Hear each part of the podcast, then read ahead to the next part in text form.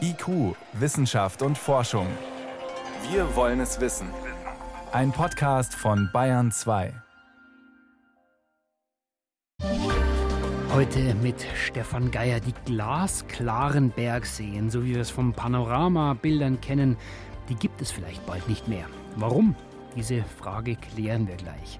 Außerdem heute bei uns hat die Bundesfamilienministerin in ihrer Doktorarbeit abgeschrieben.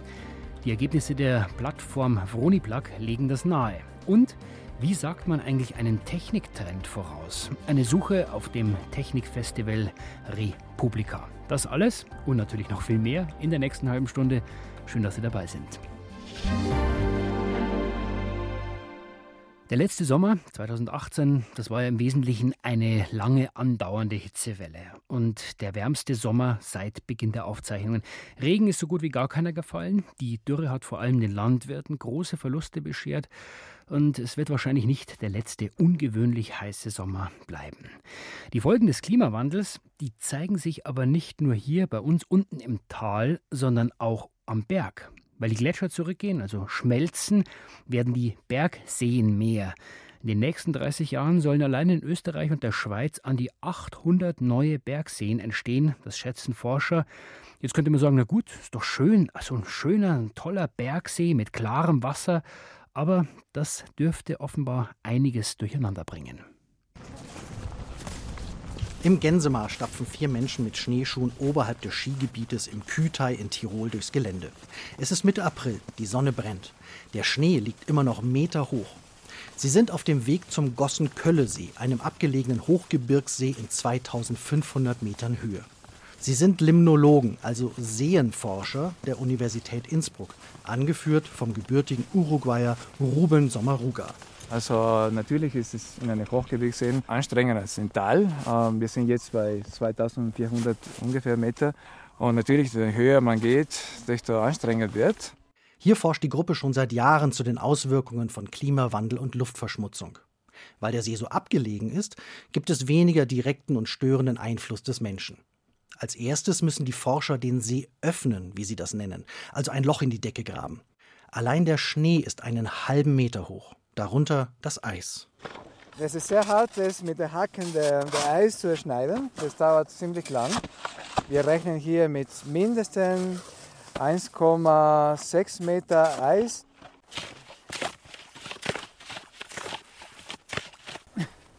Müde. Jetzt bin ich schon müde. Nach einer halben Stunde Hacken und Eisschaufeln haben die Forscher ein Loch freigelegt. Die Jagd geht los. Die Limnologin Barbara Tatarotti lässt ein trichterförmiges, extrem feines Netz in das 10 Meter tiefe, glasklare Wasser des Sees. Sie versucht sogenannte Hüpferlinge zu fangen, Ruderfußkrebse und Rädertierchen, also Organismen, die zum Plankton gehören und nur einen Bruchteil eines Millimeters groß sind. Und sie macht reichlich Beute. Schon mit bloßem Auge sieht man es in ihrer Probe zappeln und wimmeln. Aber wegen des Klimawandels wird es immer früher warm, verschwindet das Eis schon im Juni, wenn die Tage lang sind. Das heißt, gerade in diesen sehr klaren Hochgebirgsseen kann die UV-Strahlung ja sehr tief eindringen. Und diese Organismen, auch wenn sie versuchen, ganz nach unten zu wandern, untertags aufgrund der UV-Strahlung, können trotzdem der nicht ganz ausweichen. Stress für die winzigen Krebse, die sich in der Tiefe des Sees versuchen, davor zu schützen.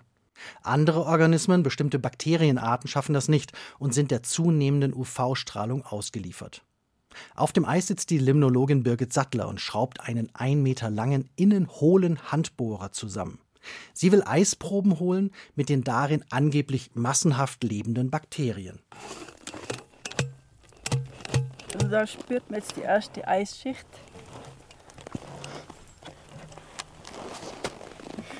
Sattler muss den Bohrer mehrfach im Eis hin und her drehen. Dann zieht sie ihn raus, kippt den Inhalt vorsichtig in den Schnee und greift sich ein Stück aus der oberen Eisschicht. Biologisch interessant ist wirklich dieses Stück. Das ist jetzt wirklich nur Matsch, das ist Seewasser geflutet mit Schnee. Und da drinnen tobt sich die Mikrobiologie wirklich aus. Also gibt es sehr hohe Produktionsraten, zum Teil viel höher als im wärmeren Wasser drunter. Und das war eben das Überraschende.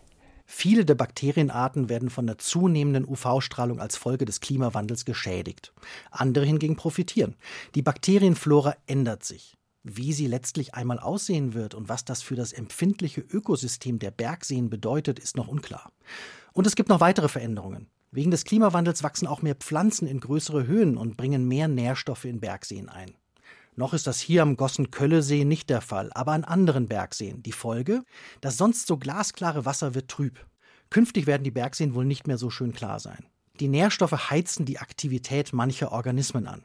Das verbraucht den im Winter ohnehin knappen Sauerstoff, so Ruben Sommaruga. Wir wissen von anderen Hochgewächsseen, dass die ganze Sauerstoff verzehrt wird und das See fast umgekippt hat. Ja. Also das macht schon uns Sorgen, ja, solche Veränderungen. Die Seen der Berge verändern sich. Wie sie künftig aussehen werden, ist noch unklar. Aber ein ganz besonderer Lebensraum droht zu verschwinden. Und über diesen Lebensraum hat Jan Kerkhoff erzählt. Noch mehr zu den warmen Bergseen können Sie morgen Abend sehen um 19 Uhr in Gut zu wissen, BR Fernsehen. Morgen Abend um 7 da erwartet Sie dann Willi Weitzel.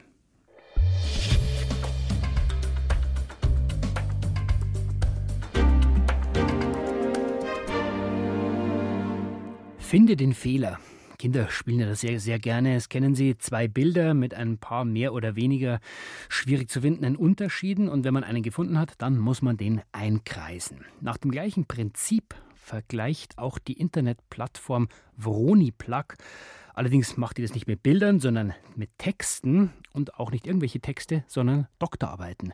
Und zwar solche, die im Verdacht stehen, ein Plagiat zu sein, also verfälscht, teilweise abgeschrieben oder wissenschaftlich unkorrekt.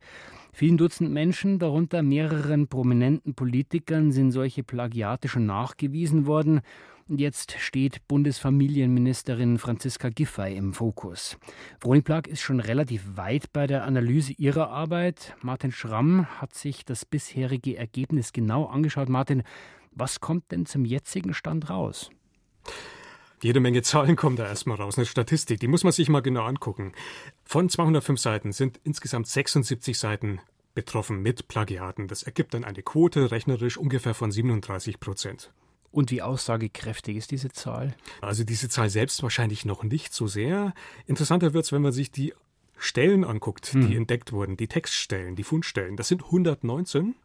Und ja, da wird ganz unterschiedlich plagiert. Also ein 1 zu 1 Plagiat, ein sogenanntes Komplettplagiat gibt es nicht wirklich, aber es gibt eben viele Stellen mit leichten Abweichungen, da wird verschleiert sozusagen. Es gibt Übersetzungsplagiate, da werden Texte wörtlich oder sinngemäß übersetzt, ohne Quellenangabe. Oder Quellen werden eben irgendwo irgendwann in der Arbeit erwähnt, aber wie viel und in welcher Form da tatsächlich übernommen wird, das wird gar nicht wirklich deutlich. Unterm Strich ungefähr 6 Prozent des gesamten Textes sind wohl plagiiert. 6 Prozent, das klingt jetzt nicht gut, das klingt aber auch nicht dramatisch. Ist das jetzt viel oder wenig, wenn man es mal vergleicht mit anderen Fällen der letzten Zeit? Also von unserem Totalplagiator namens Gutenberg sind wir noch weit entfernt. Das waren ja bei dem mehr als 90 Prozent aller Seiten betroffen. Aber zum Beispiel der Fall Annette Schawan, Bildungsministerin. Die hat ihren Titel 2013 verloren. Mhm. Da waren rund 30 Prozent der Seiten betroffen. Bei Giffey jetzt 37, 30, 37. Also weniger. Wir, ja, da sind wir nicht weit auseinander. Und ich würde aber trotzdem unterm Strich warnen, sich jetzt nur an diesen Zahlen festzumachen. Die Fälle sind auch sehr unterschiedlich, schwer zu vergleichen und es geht eben nicht nur um die reinen Plagiate. Sondern, was spielt da noch mit rein? Im Fall Giffey ist sehr interessant, wie sie überhaupt mit ihren Quellen umgeht. Offensichtlich sehr willkürlich, ja. Eine zitierte Quelle belegt oft gar nicht das, was eigentlich die Aussage ist. Sondern? Ja, man muss den Eindruck haben, da wird bewusst und gezielt in die Irre geführt. Also da werden Zitate erfunden, einfach aus anderen Quellen übernommen und nicht geprüft. Das heißt, Frau Giffey hat möglicherweise viele Quellen nicht selbst gelesen. Führt auch zu Merkwürdigkeiten, dass die gleiche Quelle zweimal gelistet ist, einmal auf Deutsch zum Beispiel, einmal auf Englisch. Wer sich Quellen selbst erarbeitet, macht das nicht. Kritiker sprechen von simulierter Wissenschaft. Simulierte Wissenschaft, das klingt dann durchaus schon dramatischer. Wie ist denn die Arbeit also insgesamt jetzt zu bewerten? Also, fest steht, hier wurde an vielen Stellen nicht nach wissenschaftlichen Standards gearbeitet. Es gibt Verstöße, und zwar in relativ großem Umfang. Und es sind vor allem Verstöße, die man ohne großen Aufwand bei der Bewertung, bei der Begutachtung eigentlich feststellen hätte müssen. Das hätte ja die Freie Universität Berlin dann machen müssen. Ja. Was sagt die zuständige Professorin? Die Professorin die schweigt erstmal, sie nimmt erstmal keine Stellung. Und was sagt die Ministerin Giffey bislang? Die sagt, sie hat die Arbeit nach bestem Wissen und Gewissen verfasst. Trotz der erdrückenden Faktenlage hat sie das bisher auch nicht revidiert und sie wartet jetzt einfach ab, was die Universität selbst, zu welchem Ergebnis die dann kommt und will dann entscheiden. Ich würde sagen, alles andere als den Titel abzuerkennen wäre aber kaum vermittelbar. Was kann man über diesen Fall hinaus, über die Landschaft der Doktorarbeiten lernen? Er macht nochmal deutlich, was in den letzten Jahren immer wieder diskutiert wurde. Punkt 1. Offensichtlich läuft an den Hochschulen oder lief zumindest lange etwas schief, betreuungstechnisch. Da war oder ist zu wenig Raum, um Promotionen vernünftig zu betreuen und zu verbessern. Wir haben es eben erwähnt, die Prüfer hätten vieles selbst feststellen können und müssen. Herauskommen dann Dissertationen, die wissenschaftlich nicht wirklich wertvoll sind, mhm. voller handwerklicher Mängel. Das heißt, wir haben da ein Problem mit den wissenschaftlichen Standards. Und am Ende fragt man sich, warum gibt es solche Arbeiten überhaupt? Offensichtlich taugt der Doktortitel dort einfach nur zum Statussymbol. Er soll Karrieren befördern, aber nicht die Forschung. Das kann aber nicht wirklich im Sinn der Wissenschaft sein. Also ein Einzelfall, der kein gutes Licht wirft auf die Welt der Doktorarbeiten. Vielen Dank für diese Einschätzungen, Martin Schramm. Gerne. IQ, Wissenschaft und Forschung gibt es auch im Internet als Podcast unter bayern2.de. IQ, Wissenschaft und Forschung. Es ist relativ teuer, zu einem anderen Planeten zu fliegen, um ihn zu untersuchen. Zum Beispiel, um herauszufinden, was in seinem Inneren passiert. Das wird ja gerade zum Beispiel am Mars versucht. Da wäre es doch schön, wenn man das simulieren könnte. Auf der Erde einfach nachspielen. Genau das soll mit dem Teilchenbeschleuniger Fair passieren in Darmstadt. Der ist noch nicht gebaut. Das Ganze ist ein Megaprojekt, kostet natürlich auch eine Stange Geld. Knapp eineinhalb Milliarden waren geplant. Aber das reicht offenbar nicht. Die Kosten laufen wieder mal, wie bei anderen Großprojekten, völlig aus dem Ruder. Und inzwischen ist klar, Krisenbewältigung ist angesagt. Frank Grotelüschen. FAIR is one of the most advanced laboratories in uh, the world for nuclear physics. Es sei eines der fortschrittlichsten Laboratorien für Kernphysik. Dass Paolo Gibellino so inbrünstig von der Beschleunigeranlage FAIR in Darmstadt schwärmt, ist kein Wunder. Seit 2017 ist er der Direktor. Das Megaprojekt dient der Grundlagenforschung, dem Studium von elementaren Prozessen im Kosmos. Das Motto lautet das Universum im Labor. Ein Beispiel, die Entstehung der chemischen Elemente. Sie bilden sich durch Kernfusion im Inneren von Sternen. Mit FAIR werden wir das im Labor nachmachen und dadurch besser verstehen. Oder wie sieht es im Inneren von Planeten aus? Was dort passiert, werden wir simulieren können. Oder wenn Astronauten eines Tages zum Mars fliegen, welcher Strahlenbelastung sind sie ausgesetzt? Sie sehen, FAIR deckt eine ganze Spanne an wissenschaftlichen Projekten ab. Main features of this laboratory is that it addresses a very broad range of science. Um diese Spanne zu bewältigen, bedarf es einer aufwendigen Maschinerie. FAIR ist nicht nur ein Beschleuniger, sondern ein regelrechter Beschleunigerkomplex, sagt Giubellino. Es ist ein kompliziertes System, das alle möglichen Sorten von Atomkernen auf hohe Energien bringen kann. Die werden wir dann auf Zielscheiben schießen, wodurch neue, seltene Kerne entstehen. Das werden wir millionenfach besser machen können als andere Anlagen auf der Welt. FAIR ist ein internationales Projekt. Neben Deutschland beteiligen sich zehn Partnerländer an der Anlage. Als das Projekt vor zwölf Jahren offiziell startete, sollte es 1,2 Milliarden Euro kosten und 2015 loslegen. Doch dann lief die Sache aus dem Ruder. FAIR verzögerte sich und wurde immer teurer. 2015 mussten die Gesellschafter 250 Millionen Euro zuschießen. Die Anlage sollte 2025 fertig sein. Doch dann stellte sich heraus, das wird nicht reichen. Die Anlage wird noch einmal um 50 Prozent teurer. Und das ist natürlich ein Problem. Sagt Lynn Evans, ehemaliger CERN-Physiker und Vorsitzender eines internationalen Komitees, das das Projekt jüngst kritisch begutachtete. 50 Prozent mehr, das sind 850 Millionen Euro. Am Ende dürfte Fair also mehr als 2 Milliarden kosten. Die Gründe? Die Hightech-Komponenten für die Beschleuniger werden teurer und auch die Personalkosten. Den Löwenanteil aber machen die Baukosten für Gebäude und Hallen aus. Denn der Markt ist überhitzt. Die Baufirmen verlangen viel höhere Preise als vor zehn Jahren. Das ist der Hauptgrund. Wie also umgehen mit der Kostenexplosion? Das Projekt eindampfen oder sogar einstampfen? Nun, so weit sollte man nicht gehen, meinen die Gutachter und haben einen Vorschlag. Unsere Empfehlung, man sollte erstmal sämtliche Gebäude fertigstellen, aber noch nicht alle mit Beschleunigern ausstatten. Damit könnte Fair wie geplant 2025 seinen Betrieb aufnehmen, wenn auch in abgespeckter Form. Die restlichen Beschleuniger würde man dann später einbauen, nach und nach. Ob die Gesellschafter diesem Vorschlag folgen werden, dürfte sich frühestens im Sommer entscheiden. Fair-Chef Paolo Giubellino jedenfalls versucht das Projekt zu rechtfertigen und hält die Kostensteigerung für gar nicht so dramatisch. Es ist doch normal, dass Großprojekte mit finanziellen Unwägbarkeiten verbunden sind. Es sind ja schließlich Prototypen und keine Anlagen von der Stange.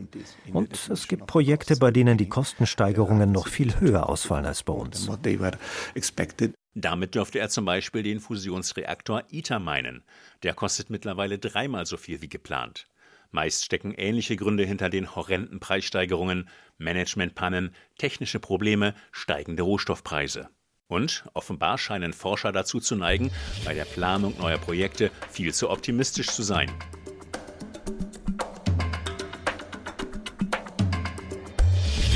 Wissenschaft schnell erzählt.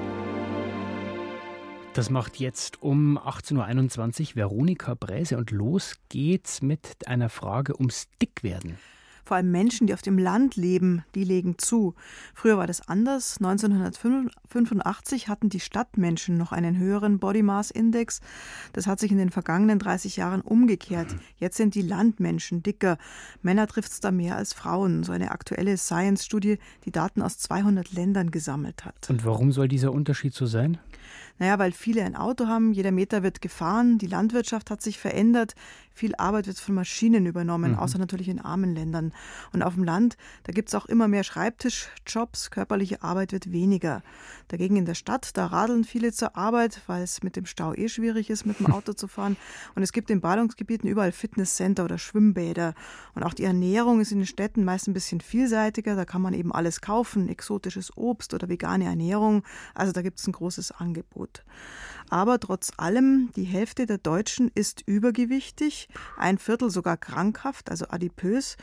Im Schnitt wiegt ein Mensch heute fünf bis sechs Kilo mehr als noch 1985. Und die Gruppe, die es am härtesten trifft, das sind junge Erwachsene zwischen 25 und 34 Jahren, also solche, die mit Computer und Co. aufgewachsen sind und zu wenig Bewegung haben. Mhm. Jetzt geht's in die Antarktis, also zum Südpol. Da ist es richtig kalt, minus 55 Grad Celsius Jahresdurchschnittstemperatur. Da ist kein Leben möglich, das möchte man meinen, aber so ist es gar nicht. Zum einen leben da natürlich Pinguine und Robben und zum anderen sehr viele andere kleine Lebewesen wie Springschwänze oder Milben oder Fadenwürmer. Und die leben im Eis. Na, die kleinen Tierchen, die sind auch da, wo die Pinguine und Robben sind, weil vom Kot der Pinguine und Robben, da leben eben diese Mikroorganismen, ganz viele. Und äh, ja, es ist sozusagen die Lebensgrundlage vieler mhm. Arten. Es gibt da auch Seeelefanten, die größte Robbenart weltweit, sechs Meter lang, bis zu drei Tonnen schwer. Und ihre Häufchen, die fallen dann entsprechend groß aus. Und viel Kot heißt eben viele Pflanzen und Tiere. So ein Häufchen von einem Seeelefanten dürfte dann wahrscheinlich etwas größer sein. Das heißt, man kann sagen, eigentlich die Kacke fördert das Leben. Genau. Und die Haufen, die haben noch einen anderen Effekt. Sie setzen Ammoniak frei, das in der Luft kleine Teilchen bildet und Wasser bindet. Und zwar in so großer Menge, dass da Wolken entstehen. Mhm. Und diese Wolken wiederum, die schirmen die Sonneneinstrahlung ab. Und so bleibt es dann am Ende kühl in der Antarktis. Zum Schluss zur diesjährigen Zählung der Gartenvögel. Der Landesbund für Vogelschutz ruft alle Bürger auf, ab heute bis Sonntag Vögel zu zählen. Mhm. Also egal ob im eigenen Garten, in Grünanlagen, Höfen, Parks oder auf dem Balkon. Bei der Aktion sollen die Teilnehmer eine Stunde lang von einem ruhigen Platz aus von jeder Vogelart die höchste Anzahl an Vögeln notieren, die sie im Lauf einer Stunde entdecken können. Also mit Bleistift und Papier soll man sich ans Fenster setzen oder noch besser in den Garten, wenn es das Wetter erlaubt, und aufschreiben, wie viele Amseln, Meisen oder Sperlinge sich blicken lassen. Die Beobachtungen lassen sich per Post, Telefon oder im Internet auf den Seiten von LBV melden. lbv.de ist es.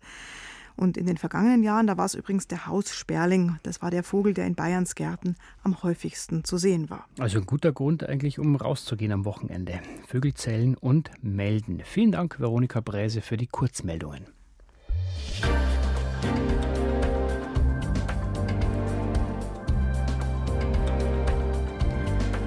1995 hat ein großes amerikanisches Magazin geschrieben, das Internet ist eine Modeerscheinung. Wird sich nicht durchsetzen, war der Untertitel.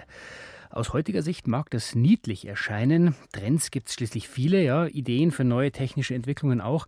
Aber wirklich durchbrechen, das schaffen eben nur wenige.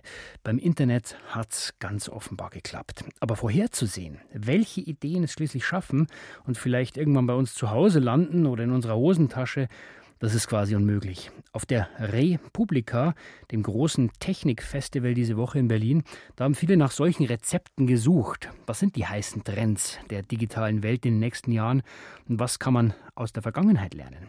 Tobias Schießel berichtet. Zwei Controller, Brille, stolzer Preis. Eigentlich könnten Virtual Reality Geräte genauso zahlreich wie Spielekonsolen zu Hause im Wohnzimmer stehen. Aber der Hype, der vor drei bis vier Jahren begonnen hatte, ist nicht so wirklich im Mainstream angekommen.